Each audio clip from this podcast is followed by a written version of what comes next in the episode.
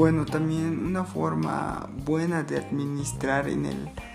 ámbito empresarial sería en delimitar el buen manejo de dinero, el capital,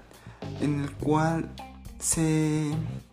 defina los puntos y temas en el cual se está invirtiendo o se está utilizando este gran manejo de dinero para así no generar pérdidas en un futuro posterior, lo cual quiere decirnos que para administrar una buena fuente económica es delimitar los espacios, el lugar e incluso como dije antes, delimitar en qué se está invirtiendo el producto. O perdón, que diga en qué se está invirtiendo el dinero.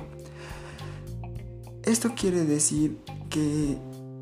la fuente económica debe ser dividida a ciertos temas en los cuales se va a utilizar para que éste asimismo no genere pérdidas a la misma empresa, lo cual el objetivo de las empresas es aumentar el ingreso, aumentar los capitales para así también adquirir mayores ganancias. Y bueno, en el ámbito personal se podría decir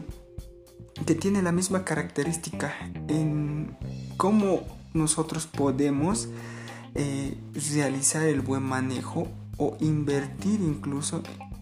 el dinero en los diferentes gastos que se tiene o incluso en algunos proyectos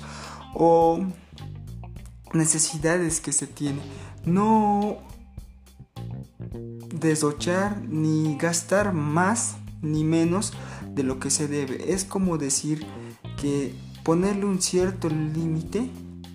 el cual se pueda gastar o utilizar para que esto se mantenga con dicha coordinación y siga escalonadamente, en el cual en un futuro posterior esto nos ayudaría al abastecimiento de recursos que nosotros necesitemos, con los cuales podamos vivir cómodamente o sustentarnos eh, fácilmente, porque si no se piensa ni en un momento en ahorrar o en no gastar o en gastar el dinero así de la nada, esto puede generar complicaciones a un futuro en el cual ya incluso podrías tener para un recurso que tú necesitas. Y es muy importante